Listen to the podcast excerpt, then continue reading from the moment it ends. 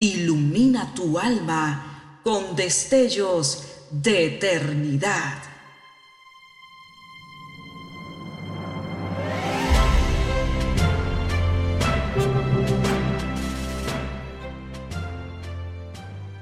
Estás por escuchar una entrega más de Gemas para el Alma 2023.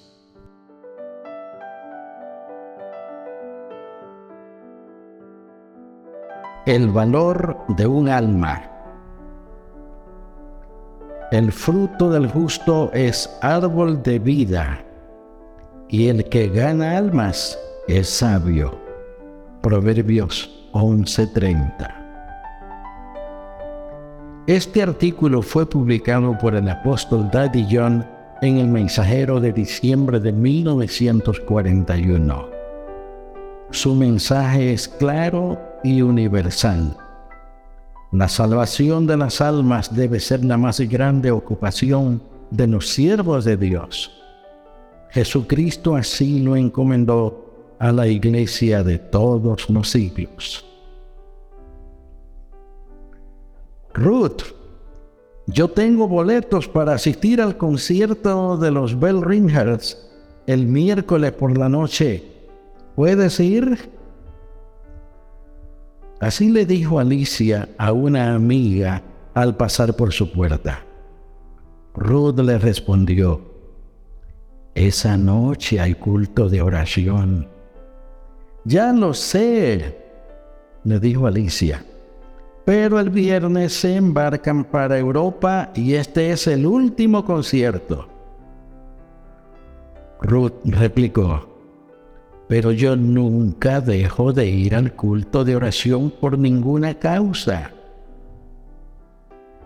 Alicia le volvió a contestar, acuérdate que este es también un concierto sagrado que se presenta aquí solo una vez. También allí podremos adorar. Así es que Ruth, de mala gana y contra su deseo, consintió.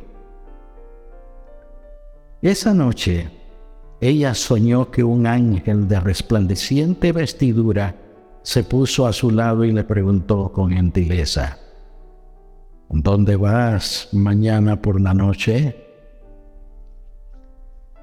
Yo pensaba ir al concierto, contestó ella. Entonces el ángel le dijo con tristeza, ¿Das tan poco aprecio al valor de un alma? Vívidamente se le presentó la visión al otro día por la mañana y acostada repetía suavemente para sí, pensando qué quería decir lo que el ángel le había dicho.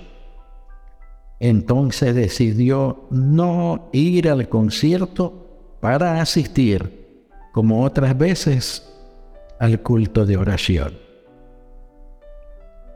Ruth se sentó en la casa de oración sintiendo un gozo inexplicable en su corazón. Junto a la congregación cantó el viejo himno. Otro asilo ninguno hay. Indefenso acudo a ti. Mi necesidad me trae porque mi peligro vi. Solamente en ti, Señor, puedo hallar consuelo y luz. Vengo con ferviente amor a los pies de mi Jesús.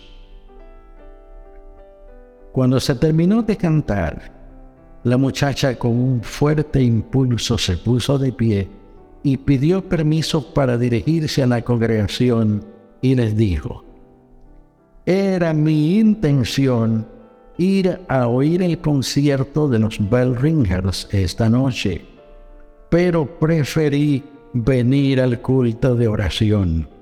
Y me siento más feliz aquí que como estaría en el concierto. Yo estoy segura que ninguna otra música puede superar a la de este himno que acabamos de cantar. Llegando cerca de la hora de terminar, el pastor se puso de pie e hizo la invitación que si alguien quería entregarse a Cristo, que pasara adelante. Mientras él esperaba en silencio, una señora vestida de luto se levantó y caminó despacio hacia el altar y arrodillándose le fue enseñado el camino de la salvación. Cuando el culto terminó, una amiga de Ruth vino y le dijo, la señora que aceptó a Jesucristo desea ser presentada a ti. Muy sorprendida la joven fue para ser presentada a la señora Walters. Quería decirle, dijo la señora, que el hecho de que he aceptado a Cristo esta noche estriba en su testimonio. Yo no había estado dentro de una iglesia desde hace diez años. Vine aquí para complacer a una amiga. Pero cuando usted dijo que había dejado de ir a un concierto como ese, que es de gran calidad, por venir a un culto de oración y que ninguna música era para usted más dulce que la del himno cariñoso Salvador, yo pensé, tiene que haber algo muy sublime en el Evangelio y hoy lo voy a encontrar.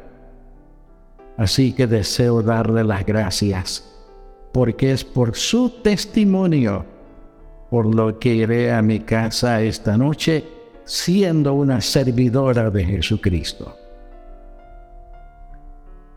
Ruth extendió su mano y apretó agradecidamente la mano de su nueva amiga. Ya ahora entendí el mensaje del ángel. Ella no podía contar a la señora Walters no cerca que había estado de flaquear en su deber, ni del sueño que la influenció en la verdadera dirección. Así que dijo sencillamente, le doy las gracias por decírmelo, nunca lo olvidaré. En este momento, ella sabía muy poco de por qué habría de recordar esto para siempre. Pronto lo sabría. La casa de Ruth estaba cerca de la línea del ferrocarril. Pocas horas más tarde, cerca de la medianoche, fue despertada por el terrible sonido de un choque violentísimo.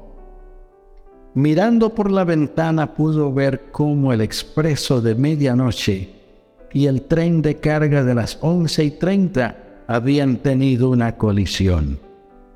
Los gritos de los asustados y el clamor doloroso de los heridos la hicieron temblar, pero valientemente, junto con su papá, estuvo lista para sumarse a las labores de rescate. ¡Oh, sorpresa!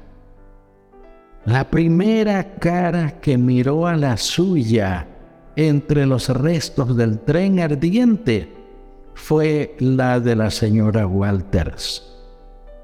Estaba muy pálida, sufría intensamente por tener graves heridas, pero no estaba desesperada.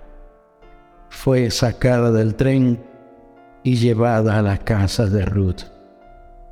Apenas podía hablar revivió un poco en el momento que la pusieron en el sofá de Ruth.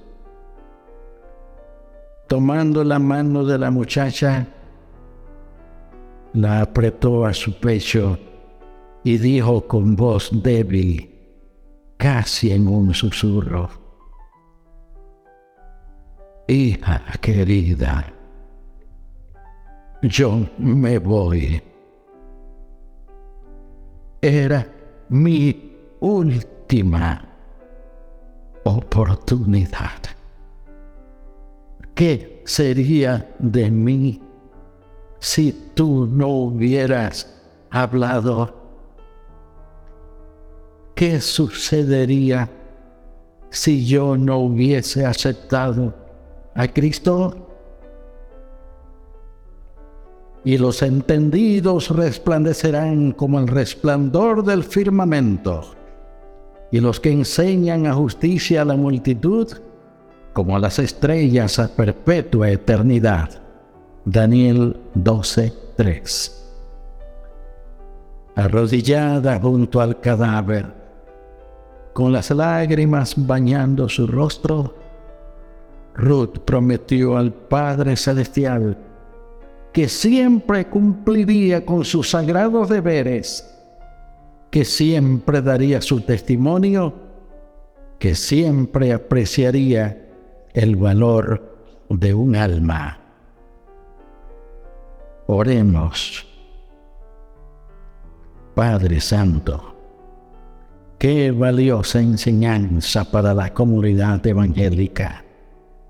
Seguir el camino del bien y compartirlo con otros fue la orden de Jesucristo a los creyentes de todos los siglos. Queremos ser parte de los que comparten el bien en el mundo. Ayúdanos. En el nombre de tu Hijo Jesús lo rogamos. Amén.